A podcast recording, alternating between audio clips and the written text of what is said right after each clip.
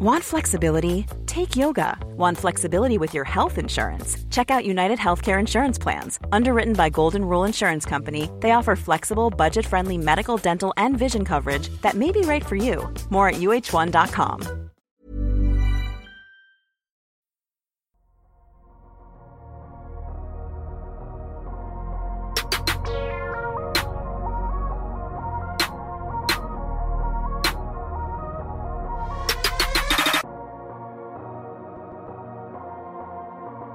Salut à tous, bienvenue dans ce nouvel épisode du euh, podcast NBA de Kebdo. La semaine dernière, Ben avait conclu l'épisode en disant qu'il faudrait qu'on fasse euh, des épisodes un peu plus optimistes. Et euh, vous l'aurez compris à la lecture du, titre du jour, ce n'est pas encore pour aujourd'hui puisqu'on va parler d'une équipe avec des résultats en deçà de ce qu'on pouvait attendre, si ce n'est en début de saison au moins par rapport à son statut, à son franchise player, notamment un certain LeBron James. On va donc parler des Lakers, mais avant de rentrer dans les détails, on va présenter nos deux camarades du jour. On va commencer donc par celui qui passe son temps euh, sur Twitter en ce moment à défendre le dernier rempart face à sa détresse en NBA, celui qui porte l'espoir de tout le Michigan. C'est évidemment Kate Cunningham et on parle d'Ilias. Ça va Ilias? Ça va plutôt pas mal Adrien. Et donc le troisième euh, larron du jour pour à nouveau parler d'équipe en difficulté. Qui d'autre que euh, le maître canonnier de Dunkebdo, Madiane? Comment ça va Madiane? Eh ben ça va très bien. Le maître canonnier ne tirera pas sur les joueurs ou le coach a priori. Ah, c'est une des questions euh, qu'on va se poser. Je ne vais pas m'étaler non plus euh, tout de suite dans l'introduction, mais on va parler de ce cas Lakers, de cette actualité, avec euh, certains boucs émissaires justement qui sont pointés du doigt. Est-ce que ce sont les bons? D'ailleurs, on va pouvoir en parler. Avant ça, je remercie évidemment nos auditeurs d'être toujours aussi fidèles, nombreux à nous suivre, que ce soit sur les plateformes de podcast, sur Apple Podcast, sur Spotify. Ceux qui nous rejoignent également sur YouTube, on est, on est à 904 là, lors de l'enregistrement sur l'objectif des 1000 qui a été fixé par Ben avant l'All-Star Game. Donc on compte sur vous. Et je vous invite évidemment toujours à nous rejoindre sur Twitter. Je vous rappelle d'ailleurs qu'on vous offre en ce moment un League Pass, un concours qui est en cours jusqu'au 25 janvier. Donc normalement, si tout va bien, il vous reste quelques heures à la sortie de cet épisode pour vous inscrire. Donc n'hésitez pas à nous rejoindre euh, sur Twitter. Ça y est, le protocole a été respecté. Place donc à la pause euh, traditionnelle et c'est parti pour ce nouvel épisode de Dunk Hebdo et ce cas Lakers.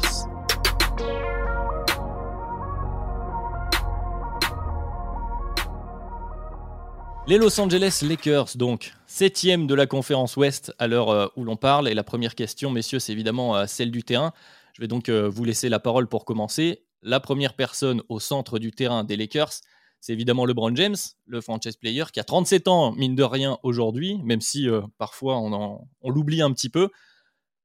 Qu'est-ce qu'on pense donc de la production pour commencer? On va rester tranquille au début. On va parler de LeBron James. Qu'est-ce qu'on pense de, de ce que produit euh, celui qui est dans la course pour le GOAT actuellement sur le terrain? Euh, Madiane, je te donne la parole pour commencer.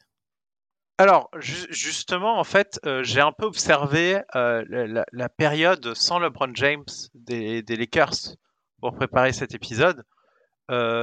honnêtement, il faut qu'ils croisent tout ce qu'il faut pour que LeBron continue comme ça, parce qu'en fait, finalement, LeBron est le, est le porteur offensif, c'est-à-dire que leur, leur rendement offensif sans LeBron, et du coup de 101 points pour 100 possessions à peu près. C'est très dur stats, d'enlever le brand des stats, mais du coup j'ai pris l'échantillon de blessure.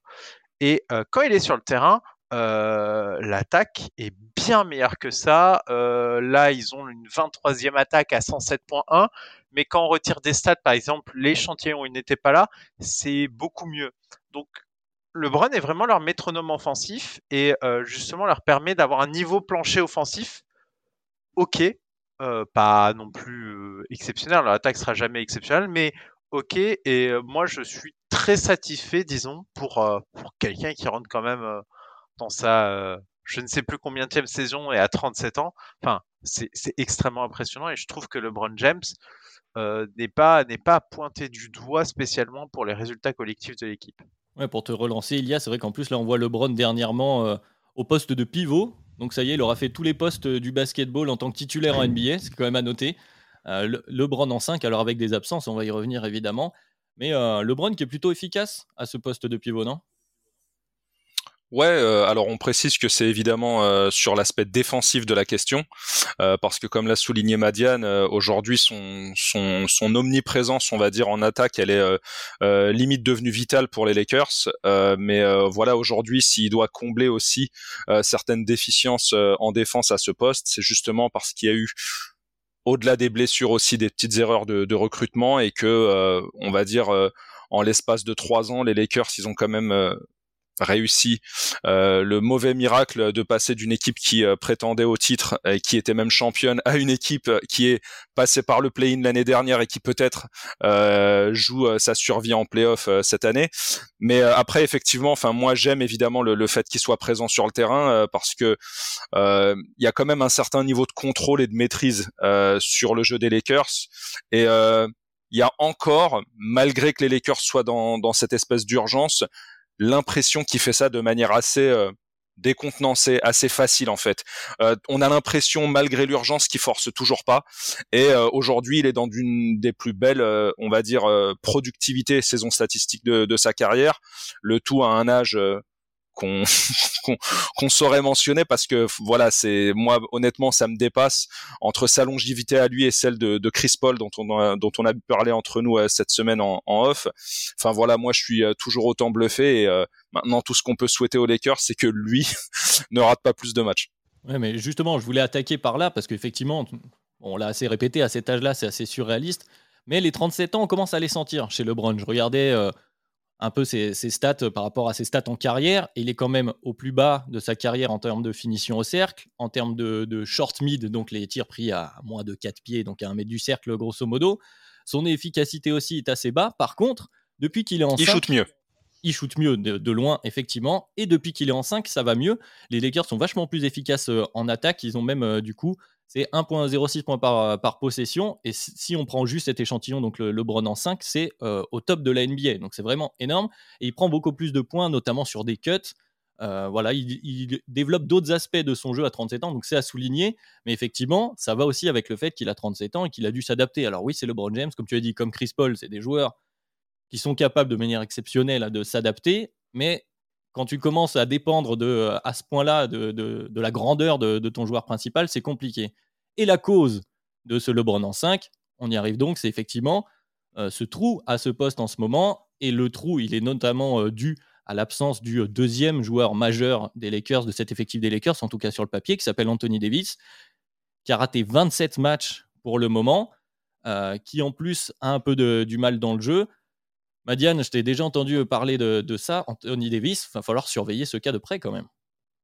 Alors, justement, c'est extrêmement intéressant parce que là où l'absence de LeBron a créé un énorme trou offensif euh, dans le rendement de, l'équipe, euh, le, départ d'Anthony Davis, en fait, comme ça se conjoint avec LeBron, en fait, euh, le rendement offensif de l'équipe a augmenté depuis son départ, mais c'est logique parce que euh, Anthony Davis souffre de, l'échantillon sans LeBron. Euh, quand on écarte ce problème statistique, je me suis beaucoup amusé avec Excel cet après-midi, comme vous, vous l'entendez. en fait, c'est surtout défensivement que ça se voit. en fait, l'écart, le problème Anthony Davis, c'est que ça augmente pas le niveau offensif de l'équipe, certes, mais par contre, le niveau défensif, lui, a pris un gros éclat depuis, depuis qu'il n'est plus là, et un éclat plutôt violent, c'est-à-dire que c'était juste avant la 9 la neuvième défense avant sa blessure, et depuis, bah, du coup, ils sont actuellement la 24e défense. C'est un gap, c'est un gap assez énorme depuis, depuis qu'il n'est plus là. Et, vraiment, là-dessus, là où on peut regretter forcément l'absence d'Anthony Davis, ça va être justement pour aller combler les trous défensifs du collectif des Lakers, parce qu'on va voir aussi que le reste de l'effectif, il n'y a pas forcément de joueurs polyvalents qui puissent à la fois attaquer et défendre. On a des joueurs assez unidimensionnels à ce niveau-là. Et donc, Anthony Davis, c'est primordial pour que ça tienne. Offensivement, il était dans le trou, notamment sur son tir de loin. C'était catastrophique avant sa blessure. J'espère que du coup, à son retour, ce sera un peu mieux parce que là, c'était, il était en dessous des 20%. Il était à, j'ai plus la note, si voilà, 17,9% de loin. Donc c'est quand même c'est quand même très faible. Donc voilà, moi j'attends surtout son retour pour voir est-ce que l'assise défensive des Lakers sera bien meilleure au retour d'Anthony Davis. Ah, c'est ce que tu avais déjà mentionné, euh, Ilias, sur euh, le cas LeBron en 5. La question de la défense. Il y a la défense, il y a le rebond aussi, où ils sont, euh, ils sont très très mauvais au rebond défensif actuellement. Ils sont 26e, je crois, au defensive rebounding rate. Donc vraiment, ils ont un, vrai trou à ce niveau-là. Compliqué cette absence d'Anthony Davis, Ilias. Effectivement, mais euh, il y a finalement quelque chose euh, qu'on avait peut-être plus ou moins fantasmé euh, dans, dans, la pensée collective, c'était justement le fait d'avoir AD au poste 5, mais ça découlait aussi un petit peu du, recrutement de Westbrook et de, la, et de sa prise de poids aussi à AD qui allait dans, dans ce sens. Mais finalement, quand on fait un, historique, les Lakers, ils ont jamais été aussi forts qu'avec AD en 4 en fait, et LeBron au poste 1. Mais entre-temps, bah, l'ajout de Westbrook s'est fait, et après, je parle pas que de la version des, Lakers euh, dans la bulle, hein, parce que bien avant la bulle euh, et avant l'arrêt de la, de la saison en, en 2020, les Lakers c'était euh, un top 3 de la ligue, voire même à certains moments un top 1 de la ligue défensivement parlant et qui montait en pression. Et du coup, du recrutement de, de, de, Westbrook, bah, découle tout un tas de, de facteurs, comme le fait de jouer plus vite. Aujourd'hui, les Lakers, ils ont une des paces les plus importantes avec un des effectifs les plus vieux ce qui est assez paradoxal, mais euh, presque euh, inévitable. Et le premier truc en fait qui saute aux yeux quand LeBron et Westbrook euh, sont sur le terrain ensemble et que ça ne court pas, bah, c'est la difficulté à proposer quelque chose d'élaboré sur demi-terrain vu les difficultés de, de Westbrook euh, notamment à, à, jouer sans la balle. Euh, donc ça pousse LeBron, comme tu le disais aussi Adrien, à, à s'adapter. Il le fait plutôt bien. Donc on le voit prendre des cuts, euh, aller au rebond offensif, euh, voire à s'isoler dans des corners, euh, soit pour un catch and shoot ou un backdoor ligne de fond.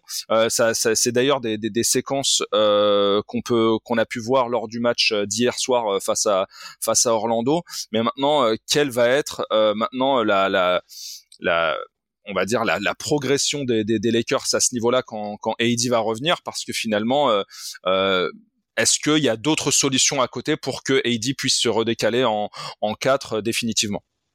Ça, c'est une des autres questions. Donc, effectivement, ce fameux supporting cast, le reste de l'effectif des Lakers, avant de parler des moves qui ont été faits pour faire venir tout le monde, bon, état de fait, ça manque, comme tu le disais, Madiane, de joueurs toués. On a des joueurs qui sont soit qui augmentent ton niveau offensif, soit défensif, mais rarement les deux effectivement, en termes de, de, comment dire, de, ils sont pas assez complémentaires. De complémentarité, c'est le mot que je cherchais avec Westbrook et LeBron. Ça manque de shooters. Ils vont très très peu aussi au cercle, mine de rien. C'est euh, euh, la 28e équipe au, au lancer euh, provoqué, donc c'est très très peu. C'est très très peu. Non, 28e au pourcentage au lancer, c'est encore pire. Ils sont 19e au free throw rate, donc un peu mieux, mais, mais voilà, c'est une mauvaise équipe au lancer franc, donc ils vont pas finir près du cercle. Ils sont pas très bons en tant que shooter. Bon, ce supporting cast, c'est ton meilleur joueur, ça doit être, je vais citer Charles Barclay cette semaine, euh, le, ton, quand ton, ton meilleur role player, c'est ton tendon contract qui s'appelle Stan Johnson, c'est qu'il y a quand même un vrai problème de supporting cast. Euh, oui, vrai, problème de supporting cast. Et euh, moi là-dessus, moi ce qui me choque, alors je sais, tu l'adores, mais le Carmelo Anthony, en termes de minutes jouées, il est dans le, dans le, dans le top 3 de l'équipe. Oui, mais parce que c'est le seul qui shoot correctement. Et après, il y a Malik Monk. Qui est aussi un gars on qui en est, on en est, on en est, on en est là. Je, je respecte ces joueurs. Euh, et d'ailleurs, c'est leur meilleur shooter. Hein. C'est les meilleurs shooters de l'équipe. Mais leur arrivée et leur rapport se traduit forcément par des désavantages certains par moment. Les Lakers, c'est l'une des pires équipes de la NBA sur contre-attaque adverse. C'est normal. C'est normal. C'est pour ça qu'ils essayent de forcer le demi-terrain. Parce que si ça court, ils ne, peuvent pas suivre. Et c'est pas ces joueurs-là qui vont le faire. Et je ne leur en veux pas parce que c'est pas ce qu'il faut leur demander. Mais il y a quand même des questions à se poser quand on en est là actuellement dans cette équipe où des joueurs qui jouent le plus, Melo était en dehors de la ligue pendant un moment avant son arrivée à Portland. Ouais, mais tu il revient de très loin. Tu pointes du doigt quelque chose d'intéressant. Ça va avec ce que tu disais, Ilias, avec euh, LeBron sans ballon qui essaye de faire des cuts, de s'adapter. C'est-à-dire que pour que LeBron puisse faire des cuts, proposer des choses, il faut que le joueur qui a la balle soit, soit capable de, de, faire la différence avec son défenseur, de provoquer une aide, etc. pour sortir. Qui est capable de créer son shoot dans cette équipe? Alors, bon, il y a le cas Westbrook, on va y venir. Et sinon, bah voilà, à part Malik Monk et Carmelo Anthony. Et LeBron. C'est faible, hein Bah après, c'est on va dire le lot à payer quand euh, tu as trois joueurs euh, au max et que finalement tu dois composer qu'avec des contrats euh, minimum ou vétérans autour de toi. Hein.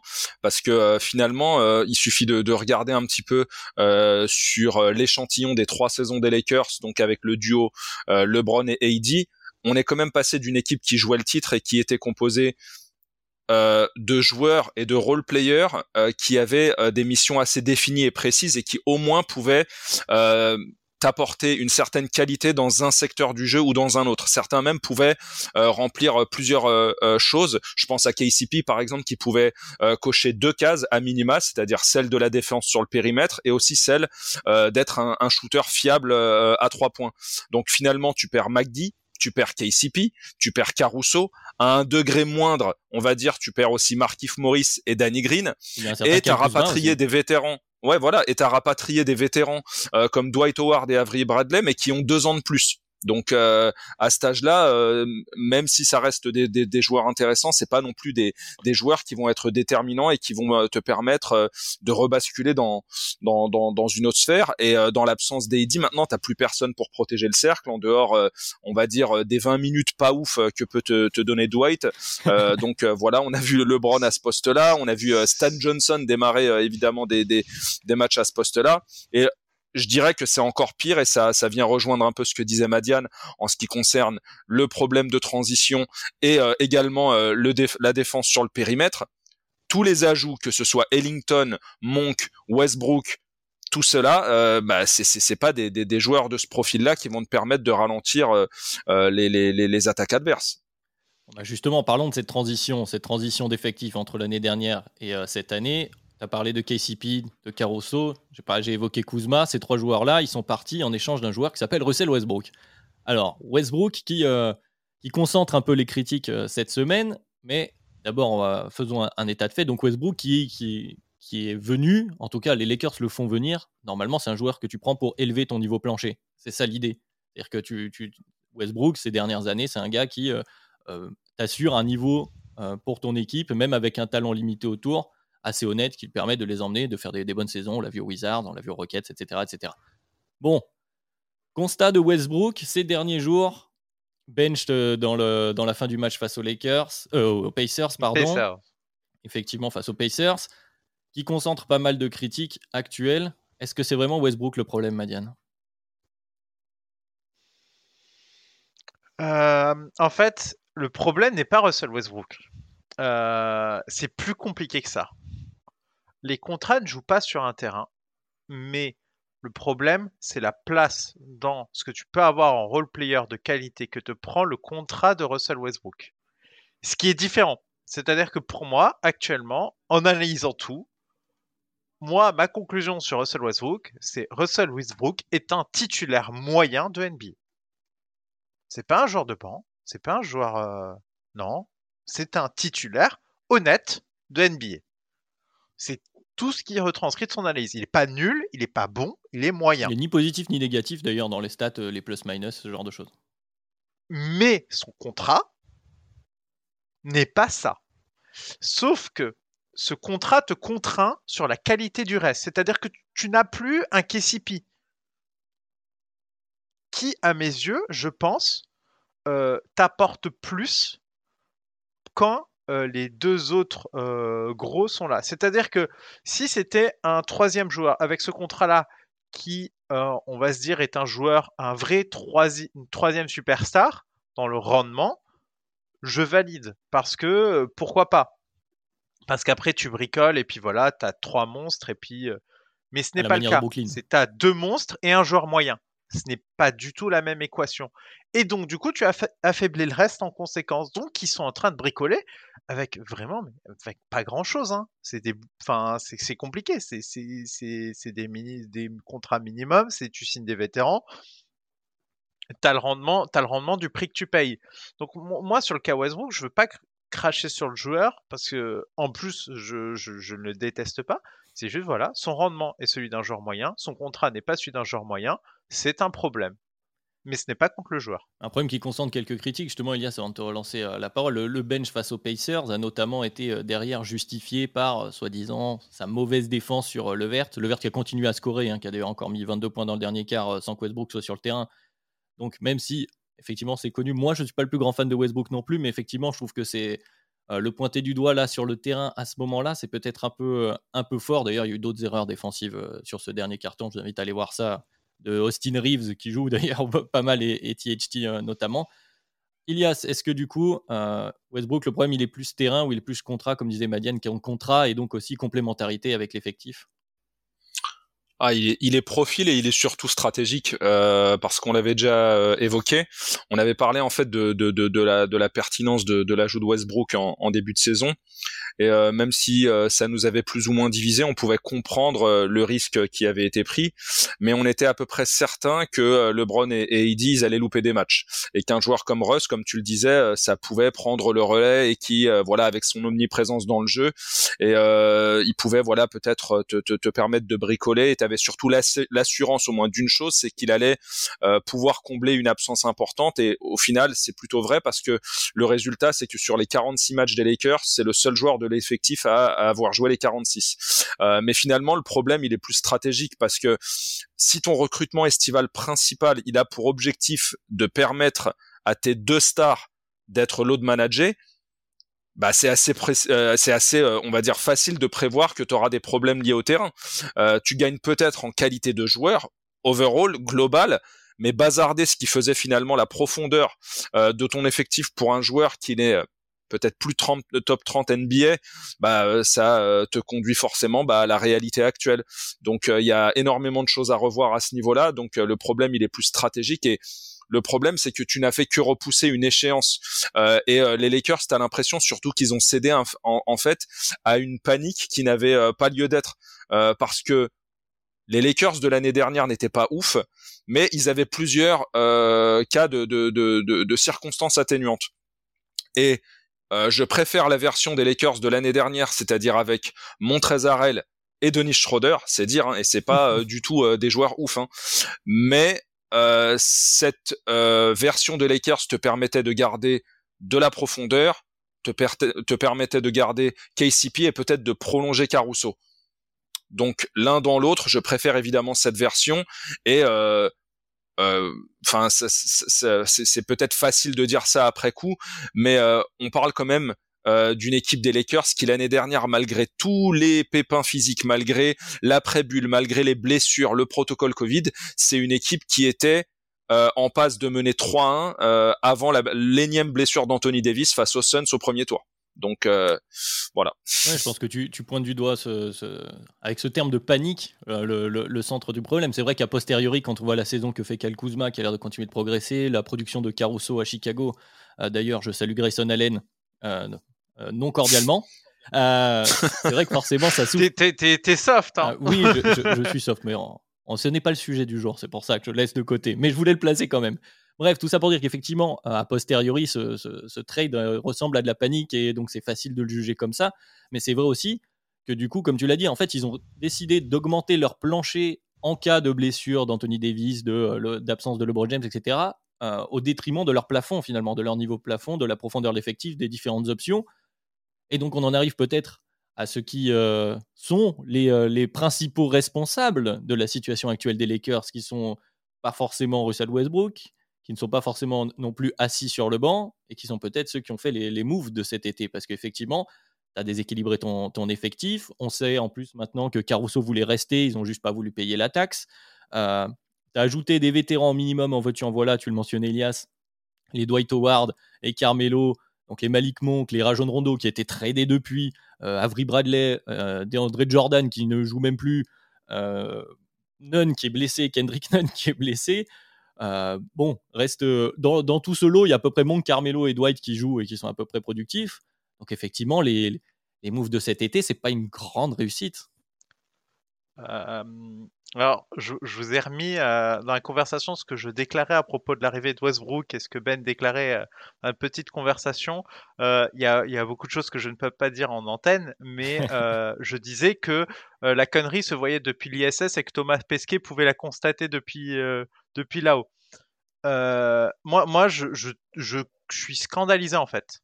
Parce que, euh, enfin, finalement, euh, là, on est à un Kendrick Nunn qui ne joue pas de la saison pour un tout faux.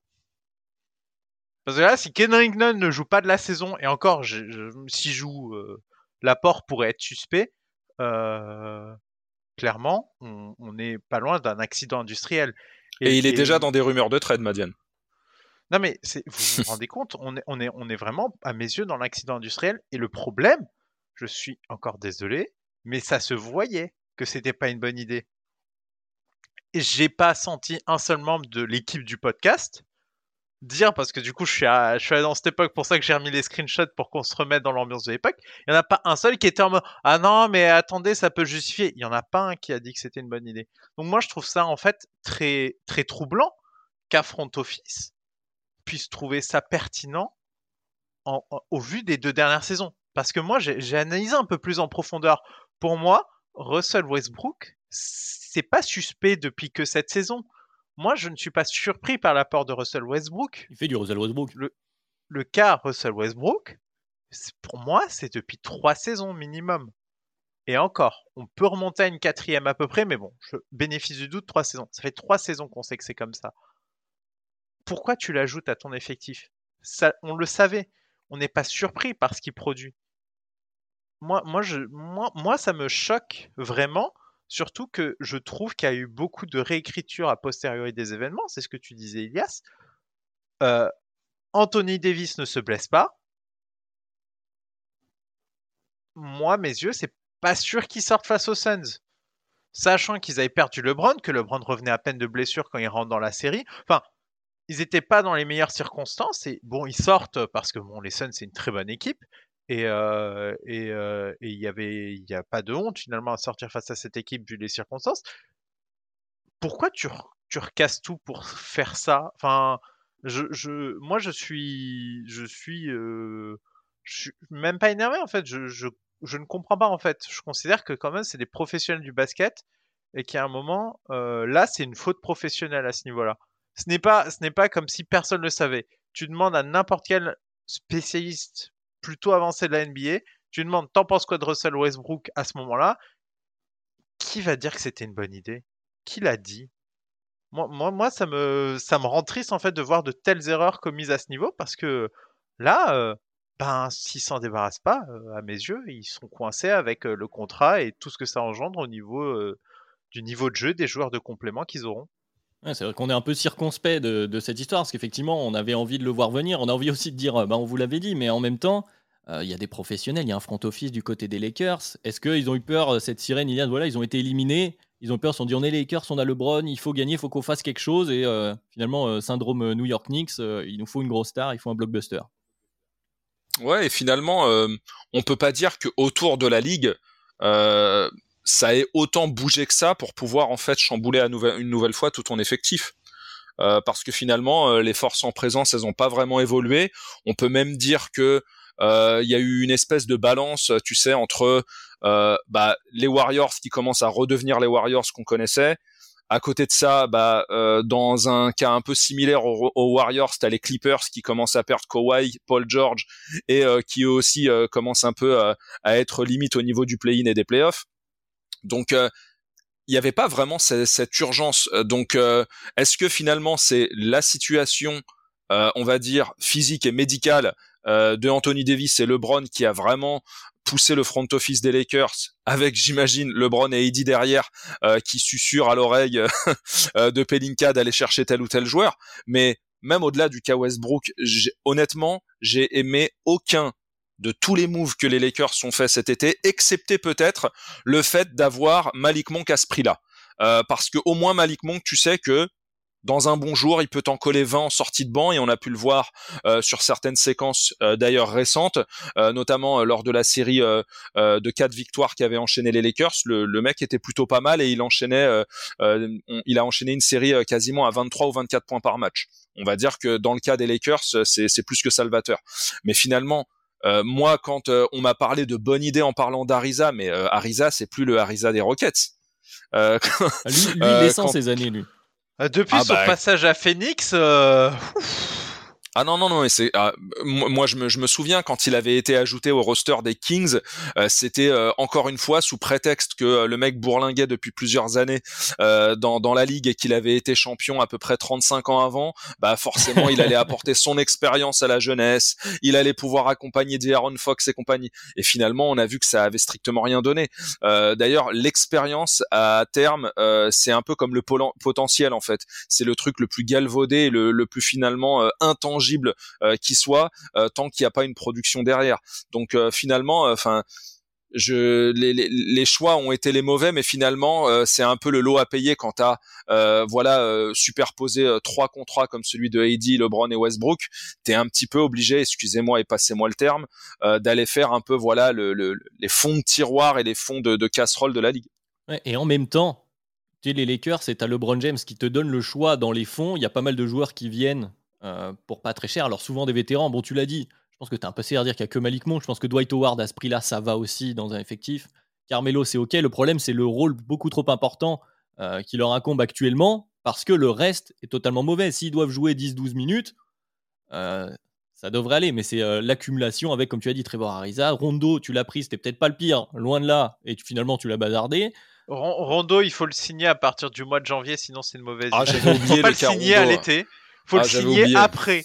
mais tu signes Rondo. Il faut jamais le signer pendant l'été. T'as ce Rondo. Faut toujours le récupérer en cours de saison. Le fait de le récupérer et finalement de t'en séparer, ça découle aussi du choix de, de, Westbrook. Bien sûr. En fait, il est, il est trop. Oui, parce que Rondo, tu le prends pour avoir une main, enfin quelqu'un pour porter la balle justement sur tes minutes sans LeBron, etc. Et vu que tu es obligé de filer la. Entre guillemets, tu es obligé, mais par rapport à son profil, tu es obligé de donner la balle à Westbrook, et eh ben, tu plus besoin de, de Rondo, tu l'envoies. Et Avery Bradley, DeAndre Jordan. Alors, DeAndre Jordan, je sais même pas s'il est encore. Euh, euh, si encore le niveau NBA actuellement. Pareil, euh, c'est il fait pas la bulle euh, et du coup il participe pas à la campagne victorieuse. Derrière il est pas avec eux. Enfin, enfin c'est tu sais t'as as vraiment renettoyé tes fonds de poubelle de, de l'année du titre. Bah, il y a quelque chose aussi qui vient imaginer un peu cette détresse, qui, qui vient l'imager, pardon, c'est le fait que il, il, suffit d'observer même les réactions de la fanbase des Lakers, et c'est dire un petit peu le drame quand on sait la franchise que c'est et les joueurs normalement dont elle est censée disposer. Aujourd'hui, Austin Reeves est considéré comme un joueur important de la rotation des Lakers. Oui, parce qu'il shoot. Il, est très bien. Hein. Moi, j'aime beaucoup ce qu'il fait et ce depuis le début de saison. Ah, par rapport à là où il est drafté, euh, on va dire avoir euh, Austin Reeves en fait aussi haut euh, classé dans la hiérarchie actuelle des Lakers parmi les, les, les meilleurs joueurs, c'est finalement symptomatique d'un vrai problème. Ah il a un tout et il n'est pas drafté, je vérifiais. Mais oui, effectivement, sa production par rapport à son contrat, pour le coup, là, on revient, c'est un peu l'inverse euh, de Westbrook. On l'a, état des, état des lieux, c'est fait, c'est compliqué. Parlons ensuite du coup de la marge de manœuvre, parce qu'on l'a évoqué rapidement avec euh, euh, Kendrick Nunn, qui est tradable, mais qui ne joue pas, qui est blessé. Donc déjà, la valeur est, est assez faible, sachant qu'en plus, sa production est assez incertaine, comme tu as dit, Madiane, à son retour. L'autre joueur qu'on entend un peu dans les rumeurs qui pourrait être tradé, c'est euh, THT, Talen Horton Tucker. Ces deux-là, c'est 14 millions environ de contrat. Et c'est ces deux-là qu'on entend dans des packages, notamment, bah tiens, Ilia, je vais te donner la parole, puisque dernièrement, on a entendu l'histoire de ces deux-là, un pic. À rappeler que les Lakers ne peuvent pas échanger de pic avant 2027. Donc vraiment, on est sur un pic hypothétique euh, euh, dans un certain temps. Pour récupérer un Jérémy Plutôt bon potentiellement. Pardon? Après le désastre, donc plutôt bon en 2027. C'est une des questions, mais du coup, c'est un risque supplémentaire quand tu prends un pic de premier tour euh, à ce moment-là, c'est qu'il est incertain. Bon, la marge de manœuvre, elle est limitée. Est-ce que pour Jérémy Grant, ça te tente, euh, Elias pas vraiment. Et je pense que, enfin, si ça tentait euh, Weaver, il l'aurait peut-être déjà fait, mais comme j'ai pu vous l'expliquer en off, je pense pas que Détroit soit enclin à, recevoir un, mec comme THT, partant du principe que on, vient de drafter euh, coup sur coup deux euh, porteurs de balles et que euh, on peut pas dire que THT soit un champion du jeu off-ball. donc ça ça matcherait pas forcément en, termes de profil, même si j'aime le talent. je trouve pas que Talon Horton Tucker soit voilà le, dernier des joueurs. J'aime beaucoup le, le profil, mais je pense pas qu'il soit adapté aux besoins immédiats des, des, des Pistons. En revanche, et ça je le dis depuis longtemps, je pense qu'un Jeremy Grant pourrait euh, quand même, euh, je dirais pas changer euh, la facette actuelle de ces Lakers, mais pourrait leur faire un, un, plus grand bien. parce que vraiment avoir une option pareille au poste 3-4, et là tu vas rajouter évidemment de l'énergie, de la défense, de la capacité également à scorer parce que ce qui a euh, permis aussi à Jeremy en partant d'une équipe euh, contenders euh, comme comme comme les comme les Nuggets et d'aller au, au, Pistons, c'est justement de se révéler peut-être en tant que première option. Même si avoir Jeremy Gant en première option, c'est pas forcément gage de réussite, c'est que vraiment ta ta ta ta, franchise va mal et c'est le cas des, des, des Pistons actuels. Mais bon, c'est aussi le lot d'une reconstruction. Mais le profil de Jeremy collerait parfaitement avec avec les, les, les besoins des Lakers, mais je pense qu'il faudra proposer plus que ça et malheureusement plus que ça, euh, tu l'as pas. Voilà, c'est ça, c'est la question que j'allais te poser, Madiane. C'est effectivement, on a bien vu les, besoins qu'on pourrait avoir du côté des Lakers. Jérémy Grant pourrait répondre à certaines de ces questions, mais euh, ce package euh, THT Nunn et, des, un pic de draft en, en 2064, c'est pas énorme, énorme. Hein.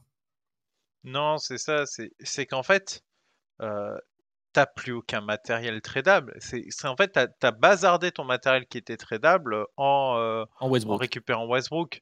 Donc en fait, finalement, c'est qu'une pièce euh, qui peut euh, du coup te permettre de récupérer du matériel tradable, c'est Westbrook. Sauf que Westbrook, de ce qu'on comprend, il n'y a qu'une seule équipe qui est intéressée. On en parlera peut-être après. Donc à partir de là, on est un peu, on est un peu coincé du côté du front office des Lakers. on va pas leur faire des cadeaux. Enfin, si, si Détroit accepte ce type de trade, à mes yeux, c'est un cadeau qu'on leur fait. Ou c'est parce que t'as pas de meilleure offre. Ouais, mais euh, alors, ça, c'est justement la question, c'est qui sont les concurrents pour aller récupérer ces joueurs-là? Qui, qui, peut aller euh, faire. Enfin, beaucoup d'équipes peuvent faire une meilleure offre, mais qui va vraiment le faire? Évidemment, si à l'approche de la trade deadline, c'est la seule offre sur le bureau, elle se considérera un peu plus parce que tu te dis, bon, euh, imaginons que le pic n'est pas protégé. Ah, c'est 2027 hein, quand même. Hein.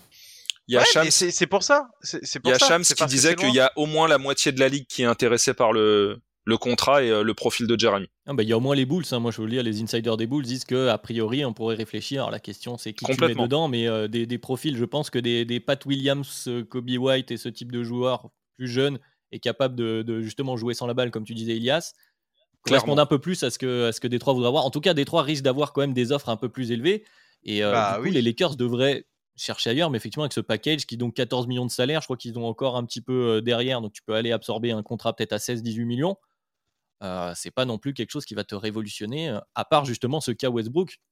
Donc parlons-en, est-ce qu'on peut vraiment. Il y a cette rumeur des Rockets qui seraient prêts à faire un échange avec John Wall pas sûr que ça solutionne euh, toute cette histoire. bah, pour moi, c'est tu, tu, tu échanges les deux meneurs contrat pourri euh, rendement moyen. Deux meneurs qui ont déjà été euh, changés à l'époque où l'un était à Houston et l'autre à Washington. Non, mais c'est ça. rendement moyen pour John Wall. J'ai regardé John Wall l'an dernier un peu jouer. J'ai pas trouvé son niveau de jeu scandaleux. Mais c'est comme Westbrook, c'est pas scandaleux, mais c'est moyen. Ça manque d'efficacité en fait c'est, tu regardes la ligne de stats, elle est flatteuse hein, par rapport à ce que c'est. C'est un rendement moyen dans une équipe pourrie. Et puis, Donc, tu, ne, tu ne, tu n'auras pas une plus-value dans ton effectif. Sachant qu'en plus, les Rockets disent bien, on veut bien refaire l'échange dans l'autre sens, mais on veut un pic. Non mais là les gars, enfin, alors là par contre, il y a faute professionnalité et ils font ça. Euh, moi je serais proprio de, des Lakers, je sors un lance-flamme euh, et, je débarque dans le bureau en mode vous faites quoi les gars? Parce que là, là par contre, c'est scandaleux. S'ils si, si, font ce trade avec Houston, avec, en donnant un pic en plus, alors là. Et puis en termes de profil, parce que tu parlais de, de, talent, etc., même en termes de profil, tu ne solutionnes rien, effectivement. C'est le même problème. C'est même peut-être pire. Parce que tu sais ce que tu as. L'autre, il n'a pas joué cette année. Hein. Tu sais pas ce que tu récupères. Bon, du coup, peu probable d'arriver à faire des bons moves. Avant de, justement parler de ces éventuelles fautes professionnelles, je voulais citer un nom qu'on n'a pas encore cité quand même depuis le début de ce podcast. Il s'appelle Frank Vogel. Et euh, il était un peu sur un chaise éjectable cette semaine. C'est un nom qu'on a beaucoup entendu. Est-ce que du coup, avec tout ce qu'on vient de dire, est-ce que vraiment c'est lui qui porte une responsabilité euh, énorme? Est-ce qu'il peut arriver à faire quelque chose de mieux? Probablement. Hein, il y a quand même quelques, quelques rotations parfois où on se pose des questions, mais en même temps, avec cet effectif-là, il n'a pas grand-chose à faire. Est-ce que Frank Vogel est en partie responsable Est-ce que c'est pas plutôt le, piston qui va sauter quoi? Bah Vogel, c'est déjà il faut revenir un petit peu on, parle souvent des, profils des joueurs, mais il y a, des coachs qui se démarquent également par, par, leur profil. Et euh, on peut dire que Vogel, il est un petit peu euh, voilà dans la catégorie euh, des, des, coachs défensifs comme peuvent l'être un, un Thibodeau. Et aujourd'hui, je pense que si des joueurs comme AD et LeBron avaient donné leur feu vert, Vogel aurait déjà sauté depuis longtemps. Mais il faut quand même ne pas euh, oublier déjà ce qui a été fait jusque-là et que si tu as un profil comme celui de Vogel et que année après année tu lui enlèves en fait tous les joueurs qui en fait fitaient avec son profil à lui, bah t'étonne pas que il ne puisse pas te donner un rendement notamment défensif avec des joueurs comme euh, Melo, Monk et euh, tous ceux qu'on a déjà cités. Euh, enfin, c'est quelque chose d'assez de, mathématique. Euh, donc, euh, tu peux ramener honnêtement qui tu veux, même ceux qui se sont très bien démarqués ces dernières années. Je suis pas sûr qu'aujourd'hui t'inverses en fait les sièges de Monty Williams et de Frank Vogel et que les Lakers vont soudainement se remettre à gagner des pelletés de match. non, je pense que le mal est déjà fait et que maintenant tu dois malheureusement contraindre Vogel à faire avec ce qu'il a et malheureusement, ça passera que par là. Hein. Et comme tu dis, forcément, il tâtonne avec des joueurs dont il n'a pas choisi le profil, qui ne correspondent pas forcément à sa philosophie de jeu. Il essaye de voir qui peut euh, à peu près fit euh, dans, sa manière de jouer. Et c'est aussi pour ça, ce qui explique en partie, je pense, euh, à des rotations où on voit qu'il essaye des choses, jusqu'à arriver quand même à ce LeBron en 5, qui est plutôt, plutôt une bonne idée jusque-là. Madiane, sur le cas Vogel? En fait, c'est très difficile de lui reprocher quoi que ce soit. Moi, je trouve que ben, quand il, il a perdu LeBron, puis il a perdu Eddie. Euh, du coup, euh, il a eu deux périodes, enfin, il a une plus grosse période où il a plus son encre défensive, une période où il n'a pas eu son créateur offensif. Euh, à côté de ça, quand tu regardes qu'est-ce qu'il pourrait améliorer dans la défense, bah, il essaye de ralentir la pace. Mais le problème, c'est que les Lakers, ils encaissent. C'est les pires équipes dans la peinture, en défense. Ils encaissent trop de points dans la peinture, parce qu'il n'y a pas Eddie. Euh, même s'il est là, c'est pas sûr parce que moi je pense qu'il y a beaucoup trop de joueurs qui sont actuellement capables sur les postes extérieurs de passer le premier pas. Et donc mais c'est pas un rim protector élite non plus, Anthony Davis. Oui, c'est ça, c'est que ça va compenser, mais ça va pas non plus euh, tout résoudre. Euh, ils sont trop loin dans le nombre de points concédés sur contre-attaque, sur perte de balles. Enfin, c'est il, il, essaye de les faire jouer de la bonne façon pour compenser les faiblesses de l'équipe. Mais il n'y a pas de miracle. C'est la, structure de cette équipe, c'est trois superstars et que des joueurs au minimum et une mid-level exception qui n'a pas vu le terrain. et il y a Horton Tucker qu'ils ont re-signé. Vous vous rendez compte quand même de la structure de l'équipe? Ah Oui, non, mais on vient d'en parler pendant, pendant 40 minutes. C'est on, ne, moi, moi, je trouve. Euh, en fait, j'ai trouvé ça, et je pense que c'est pour ça qu'on fait cet épisode maintenant, parce que c'est toi qui avais poussé le, sujet, Adrien. C'est que, euh, tout comme toi, moi, je suis scandalisé qu'ils arrivent à mettre des, coups de pression à Vogel maintenant, alors que c'est eux qui ont merdé. Alors, peut-être que on va m'expliquer que c'est Vogel qui a fait, qui a choisi tous les joueurs, qui était d'accord avec tout, etc. Peut-être. Peut-être. Si c'était le cas, il aurait déjà été viré. Moi, si c'était le cas, je pense qu'effectivement, il aurait déjà été viré s'il était d'accord avec ce qui s'est passé. Mais, enfin, on le met dans une situation impossible. Et après, euh, on enfin, le coup de pression est, pour moi euh, déplacé. C'est vraiment déplacé. Je vais faire... À mes yeux, c'est tu fais sauter le fusible, mais pour moi, en fait, euh, je pense que c'est plutôt bien si Vogel irait jusqu'à la fin de la saison, parce que si le fusil Vogel saute, à mon avis, les prochains, ils sont dans les bureaux. C'est ça aussi, c'est-à-dire que moi, je pense que il faut continuer avec lui. Je trouve que ce qu'il essaye de faire n'est pas déconnant. J'étais sceptique à son arrivée à Los Angeles. Difficile de trouver mieux aussi. Oui, et puis c'est pour faire quoi exactement? Mais, enfin, en tout cas, à mes yeux, je trouve ça quand même très, très déplacé et le virer exposerait encore plus pour moi le problème du front office. Parce que tu changes de coach et ça va être pareil. On fait quoi? Justement, vas-y, Il y a, y, a, y a juste en fait, en ce qui concerne Vogel, il y a une bonne nouvelle et une autre plutôt mauvaise, en, tout cas dans dans l'immédiat, c'est que des derniers rapports, le statut de AD aurait évolué et apparemment pour la rencontre face à Miami, il est considéré comme questionable. Donc il y a des chances qu'il puisse revenir dans l'effectif. En revanche, les Lakers, ils ont euh, entamé tranquillement, on va dire, euh, leur road trip à l'est avec euh, du menu fretin, avec le Magic.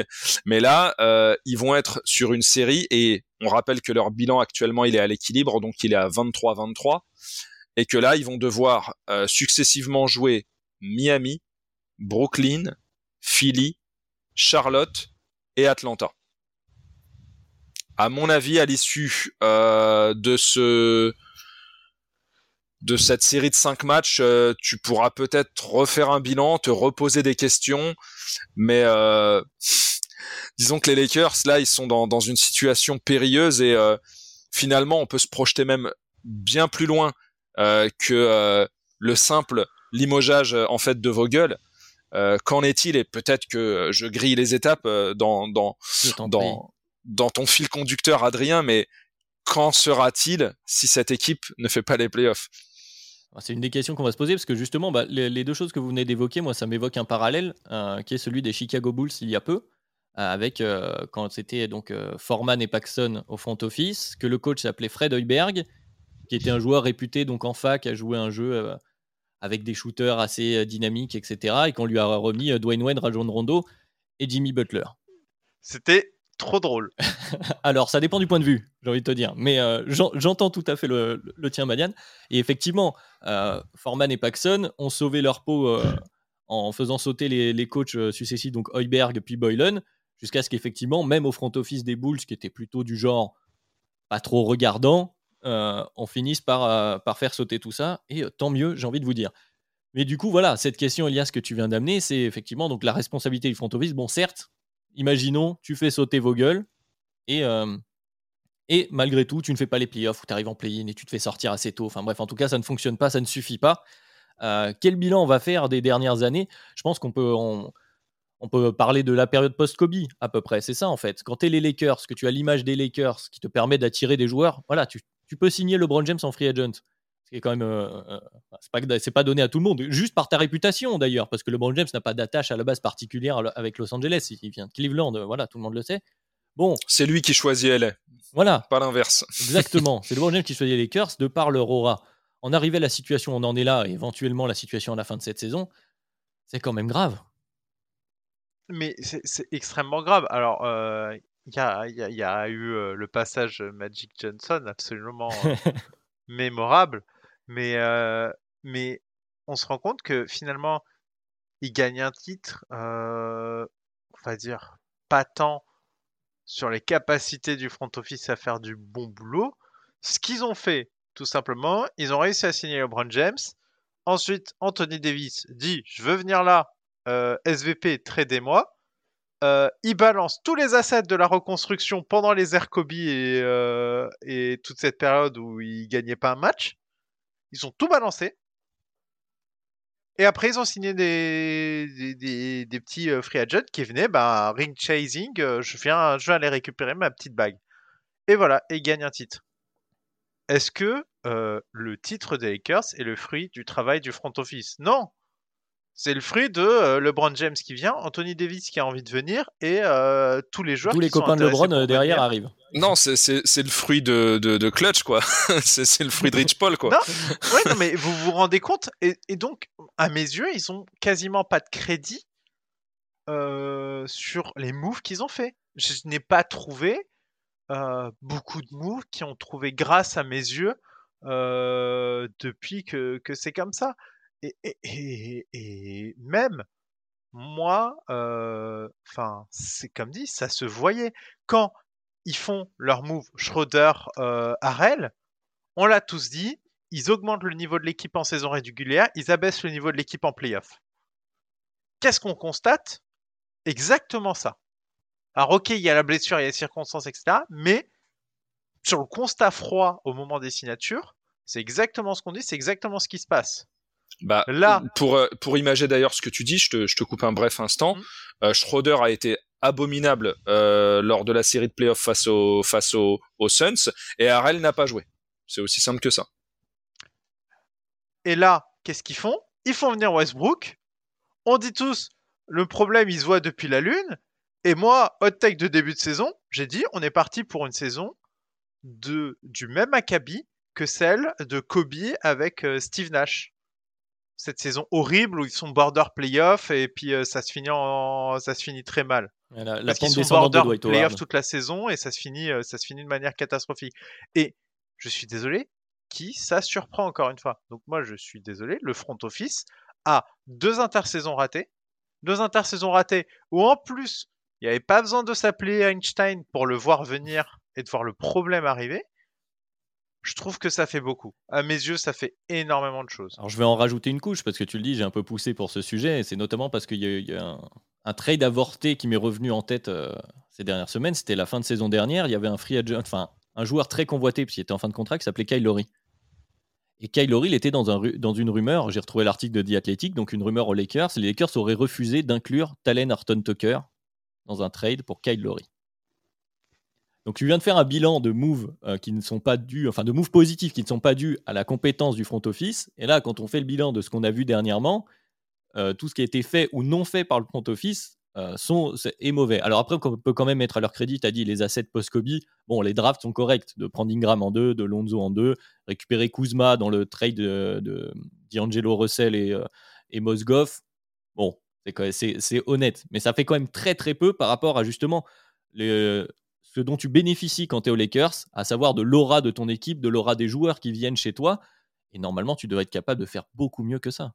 C'est un scandale d'en de, de, arriver là. Oui, tu, tu, as une chance inouïe. Je suis désolé, c'est une chance inouïe de dire hé, j'ai LeBron James, Anthony Davis et une feuille blanche. Parce que c'était ça. Et la capacité d'absorber un contrat max. Parce que c'est ça avant d'arriver Oui, parce que pareil, euh, l'intersaison finalement où du coup tu as LeBron James, Anthony Davis. Je vous rappelle ce qu'ils ont tenté de faire à la Free Agency et à mes yeux, euh, ils auraient peut-être presque pu mieux faire. C'est qu'ils essayent d'attirer quoi Kawhi en troisième contrat max. C'est vrai. C'est quoi Enfin, c'est quelle est la vision? Alors ok, ils auraient réussi, euh, ça aurait été, ça aurait été jackpot. Bon, ils ont quand même gagné le titre, mais moi, à mes yeux, à ce moment-là, je me souviens, je, réfléchissais à leur situation, je me dis, mais en vrai, du coup, comme tu es en train d'attendre la décision de Kawhi, tu peux pas te positionner convenablement sur d'autres joueurs, et donc tu laisses passer des opportunités. Et c'est aussi ce qui s'est passé. Donc même l'intersaison où ils sont un peu moins ratés que les deux autres, parce que les deux autres ils sont vraiment ratés, bah même à mes yeux, aller à tout prix attendre la décision de Kawhi était pas forcément non plus ultra pertinent, parce que tu te rends dépendant d'une décision unique et après, ben, tu es, vraiment coincé pour faire tes signatures. Alors qu'ils avaient vraiment une feuille blanche. C'est, à mes yeux, c'est encore une fois et très étonnant. Et c'est ça, et on tombe beaucoup sur certains autres front office parce que là, ce, que, ce cas Kawhi me fait un peu penser au cas des Mavs avec l'attente de Giannis qui a été un peu raté pour le mettre à côté de Luca. On parle beaucoup des, erreurs, donc là, je parlais des Bulls, etc. Et c'est vrai que finalement, bon, le Pelinka et la famille Buss, ils s'en sortent plutôt bien quand même en termes d'image. Ouais, il, s'en tire bien, mais euh, euh, finalement, euh, on, on, voit quand même que ça fait ça fait du grabuge. Enfin, c'est ça, ça, commence, à voilà, ça commence à, à, être un petit peu moins toléré. tu, tu, tu suffit de voilà d'observer un petit peu ce qui peut se dire des Lakers, que ce soit dans les petits ou dans les grands médias. Et en fait, c'est la manière aussi dont ils ont creusé leur tombe qui est assez impressionnante parce que comme on l'a dit euh, déjà tout à l'heure, euh, on passe quand même d'une équipe euh, qui était mais très largement contender et qui a gagné le titre il y a maintenant deux ans, à une équipe qui voilà était borderline play-in l'année dernière et qui cette année va peut-être rater les playoffs. Mais comme le disait Madiane, euh, tout ça. Et en fait ce qui m'embête le, plus c'est que ce soit prévisible en fait. C'est que finalement aujourd'hui on fait euh, comme si euh, on était étonné alors que finalement tout ça c'était plus ou moins prévisible. Je me souviens qu'au moment de nos previews c'est le moment aussi un peu de de me lustrer de de, de me frotter la cafetière. Mais j'avais en fait pointé deux choses. J'avais dit que les Lakers n'auraient certainement pas l'avantage du terrain en playoff Bon, finalement, ce sera peut-être même pas les playoffs tout court. Et j'avais aussi dit autre chose. Comment, avec cette équipe-là et l'ajout de Westbrook et finalement les joueurs qui restent à ta disposition autour, notamment en ce qui concerne le manque de shooters et de défenseurs, comment tu fais pour terminer les matchs? Et on voit que c'est totalement imagé en fait par tout leur récent quatrième carton. Dès l'instant où c'est un petit peu euh, crunch time et qu'il faut aller justement euh, chercher le match, t'as pas les options non pas forcément pour aller mettre la balle dans le panier, t'as pas les options en fait pour éviter d'en prendre. Et il est là le plus gros problème. Oui, non, mais c'est sûr, c'est sûr que la prévisibilité, mais c'est pour ça que je dis qu'ils s'en sortent bien en termes d'image. C'est-à-dire que on, arrivait presque à le voir venir depuis un moment. C'est-à-dire, qu'est-ce qu'il peut faire? Est-ce que vraiment, à un moment donné, il va y avoir un changement de côté Lakers? Est-ce que rater les playoffs là, cette fin de saison, ça peut suffire pour avoir un grand changement? Et quand qui dit grand changement au niveau du front office dit possibilité. C'est une, une théorie qu'on a évoquée très rapidement en off au début du podcast, mais quand même, j'ai envie d'en parler, de, du départ de, de, LeBron James et de se retrouver avec des Lakers en chantier total, encore pire qu'à la sortie de Kobe. Parce que LeBron a une player option, c'est ça? Euh, alors, j'ai pas vérifié son contrat parce qu'effectivement, on l'a lancé en l'air. Je, vais le vérifier, mais en tout cas, le, LeBron, il est souvent 1 plus 1 en général. Euh. Euh, il a signé, il a en fait. Ah non, il a pas signé 2 ans du coup? Il, a, il avait signé 4 ans en arrivant et du coup, il a toujours un contrat. Euh, Cette année, celle d'après. 2022-2023. Et Anthony Davis, lui, par contre, a une player option sur l'année 2024-2025. Donc c'est encore loin.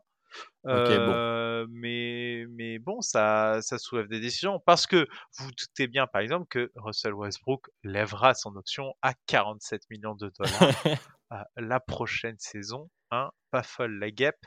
Il a bien raison pour le voilà. Coup. Et je l'en félicite. Bravo. Euh, mais par exemple, on, a quand même un cas, Kendrick Nunn, qui peut lever une option l'an prochain. Il n'a pas vu le terrain. On ne sait pas dans quel état il est. Vous vous rendez compte euh, dont on se situe aussi? Ça, ça c'est pareil. C'est, enfin. Mais tu parles aussi, tu sais, de, tu, tu parles aussi, euh, Adrien, de, de grands chamboulements. Euh, mais on sait que dans cette ligue, en fait, on n'est pas comme dans le football où tu peux faire en fait sauter euh, un club ou un effectif et euh, si en plus euh, t'as l'aura et la manne financière pour le faire, tu fais à peu près ce que tu veux. en NBA, euh, même si t'es les Lakers et même si euh, voilà euh, tu peux te permettre certaines folies financières, on sait que ça reste cadré et que tu restes aussi dépendant de l'acceptation des autres franchises en fonction de ce que tu veux leur refourguer.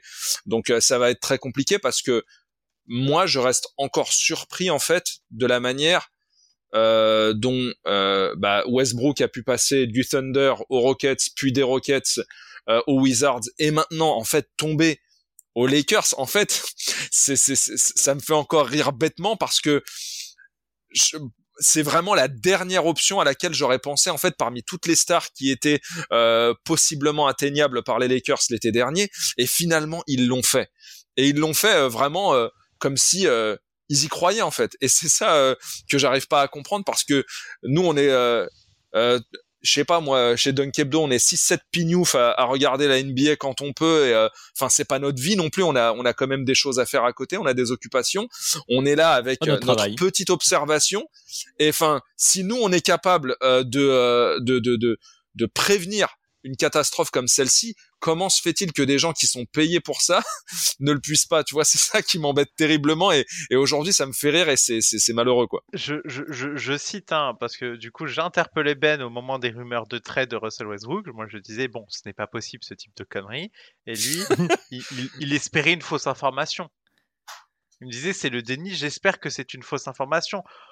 Vous vous rendez compte que même nous on, on en était à ironiser sur le fait que voilà on espère que c'est une fausse information qui, qui, se sont pas mis à, penser réellement que c'était une bonne idée. Et encore, on est indulgent, on n'a pas encore cité le nom de Buddy Hield. Ouais. Parce que c'était l'autre possibilité à côté, et effectivement, en termes de profil par rapport à tout ce qu'on a dit.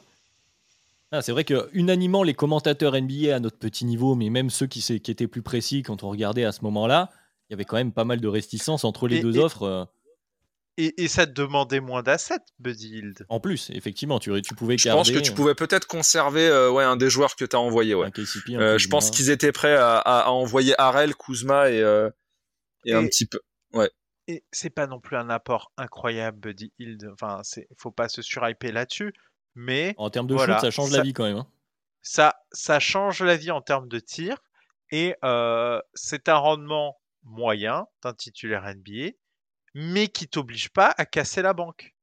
Moyen plus quand même. entre les deux options, il y en a une qui est plus cohérente à mes yeux d'un point de vue compatibilité avec le reste de l'effectif. Alors ok, il aurait fallu trouver un porteur de balle, mais tu avais réussi à signer à John Rondo. Donc tu avais quand même réussi à le signer, le gars qui devait porter la balle. Euh, et euh, donc c'était plus compatible sur le terrain. Et ça, c'était infiniment moins cher. C'est pas des joueurs, c'est pas une superstar Buddy Hill, mais à mes yeux, l'apport basket entre un Buddy Hill et un Russell Westbrook, c'est pour moi des titulaires OK en NBA. Mais il y en a un qui est plus compatible pour jouer avec eux et qui coûtait moins cher. Ils ne l'ont pas pris. Pourquoi? Parce que je pense qu'ils ont voulu se mettre dans un délire à trois stars. Euh, il y a une aussi, des je pense, un effet, un effet net, exactement, c'est ce que j'allais évoquer. C'est qu'il y a aussi un effet net où tu as les Nets en face, où eux, c'est un monstre à trois têtes. Mais désolé, c'est un vrai monstre à trois têtes. C'est à Kevin Durant. Le, un et la tête numéro 1, elle est plus jeune, elle joue plus une tête numéro 2 James Harden et une tête numéro 3 Kyrie Irving. C'est euh, la troisième, c'est une tête et demie. Hein. c'est ça dépend de, de... la troisième tête. Elle peut jouer qu'à mais quand elle est là, mais quand elle est là, elle déconne pas quoi. Ah, c'est On l'a revu, ça fait du bien. J'ai une question. Vous êtes les Lakers, vous préférez Russell Westbrook ou Kyrie Irving à mi-temps? Je crois que je préfère Kyrie. Je pense aussi. C'est dur, hein, mais je pense aussi. Hein. Et on salue Pierre, évidemment. Grand fan de pour qui ça va pas être évident. On, préfère Kyrie Irving à mi-temps. Mais vous vous rendez compte d'où on en est? euh, Westbrook, en fait, euh, ce qui, ce qui euh, est un peu dramatique en fait pour les Lakers actuellement, c'est que t'as, as, dans, dans son transfert, tu as la symbolique en fait du all-in, c'est-à-dire que mm. vraiment les, les Lakers en fait ils, ils, jettent en fait leur dernier joker, leur leur vraiment c'est, c'est leur dernier voilà euh, coup de folie dans la bataille et euh, ils se disent qu'on va miser là-dessus pour euh, tenter en fait un dernier run et aller à nouveau chercher un titre. Et finalement, bah je pense pas que ce, que ça sera le cas parce que même si tu arrives à faire des ajustements, que tu arrives à faire un petit trade par-ci par-là, est-ce que tu iras chercher les Suns euh, qui sont encore meilleurs que l'année dernière? Euh, Je parle même pas euh, des, des, des, des, monstres de l'autre conférence qui en plus euh, en termes de match-up peuvent opposer des trucs super relous, bien qu'un peu moins peut-être talentueux que, que, que, que, les Suns, mais c'est ça va être très compliqué. C'est euh, même, en fait, c'est une analogie que, j'avais notée dans mes notes d'épisode. C'est un all-in avec un tirage quinte. C'est un tirage où ça a pas beaucoup de chances de réussir, mais si ça réussit, c'est incroyable. Par contre, euh, pas beaucoup de chance et du coup, ben, ça a raté forcément. Effectivement, je pense que le, bilan est là. Bon, on leur souhaite évidemment que ça se passe un peu mieux. Je pense qu'on fera le, bilan à la fin de la saison pour voir justement s'il y a chantier ou non. Si effectivement le all-in était contrôlé, peut-être qu'effectivement ils se sont dit bon bah on essaye et puis si ça marche pas, on reprendra et que chacun assumera ses responsabilités sans qu'il y ait grand chantier aux Lakers. Je pense qu'il y aura un bilan de toute façon à faire euh, à la fin de la saison, mais euh, on avait envie d'en parler parce que parce que c'est un vrai sujet. C'est vrai qu'il ne faut pas épargner non plus euh, les Lakers. C'est quelque chose qui, influence le reste de la ligue. De toute façon, le statut des Lakers influence le reste de la NBA. Donc, euh, je pense qu'on on, pourra refaire le monde. Il y a eu quelques questions quand même. Je vous invite aussi à, réagir avec nous. Je pense que pas mal de monde aura, aura son avis, que ce soit sur le cas du coach, sur le cas Westbrook, sur le cas du front office. Il y a quand même euh, pas mal de choses qui ont été évoquées aujourd'hui, mais on va pas. On commençait à refaire des et si peut-être on avait Kyrie Irving. Hein, quand on rentre dans la grande théorie, c'est qu'il est temps d'arriver au, bout euh, du podcast du jour. Donc, euh, je vous préviens les gars, hein, s'ils arrivent à se sortir de là-dedans en étant meilleurs. Ah là, là, on fera un mea culpa. Là, franchement, je serais prêt à faire je suis désolé, mais non, c'est pas un mea culpa. attends, attends, quand même des non, non, non, non, c'est pas ça. Moi, je crie au complot parce que pour moi, ils sont dans une impasse. Non, non, parce que là, ah. c'est pas possible enfin qui va qui va pouvoir en fait récupérer Westbrook? En fait ta ta ta seule perspective en fait d'amélioration elle passe par le fait de de malheureusement te débarrasser de Westbrook parce qu'il faut être clair euh, j'aime pas utiliser ce terme là mais il devient non pas boulet mais il devient pénalisant euh, et euh, il fit pas du tout avec euh, avec le, le, le, reste du roster et notamment avec LeBron donc si les Lakers s'ils arrivent à trouver euh, voilà, de, de, de, je ne sais où, un, moyen euh, de s'en débarrasser et encore plus de s'améliorer au point de pouvoir reprétendre au titre. Là, je suis désolé, mais euh, voilà, je vais, je vais commencer à raisonner comme un anti-vax.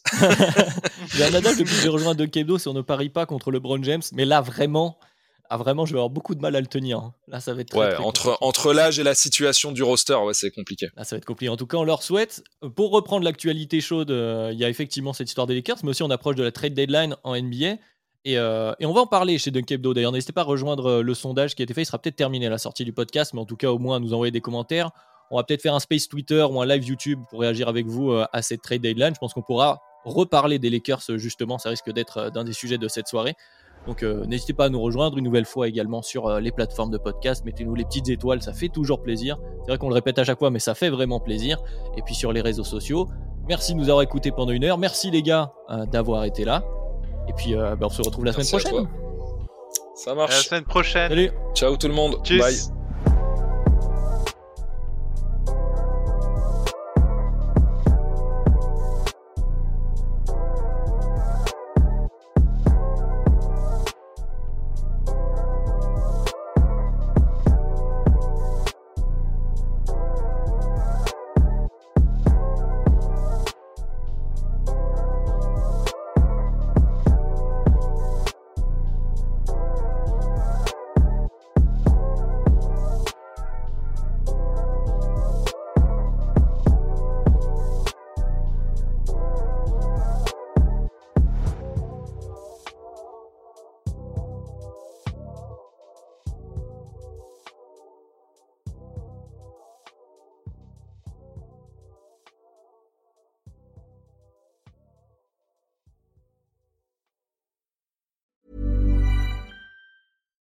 Deserves the best, and there's no better place to shop for Mother's Day than Whole Foods Market. They're your destination for unbeatable savings, from premium gifts to show-stopping flowers and irresistible desserts. Start by saving 33% with Prime on all body care and candles. Then get a 15-stem bunch of tulips for just $9.99 each with Prime. Round out Mom's menu with festive rosé, irresistible berry chantilly cake, and more special treats. Come celebrate Mother's Day at Whole Foods Market.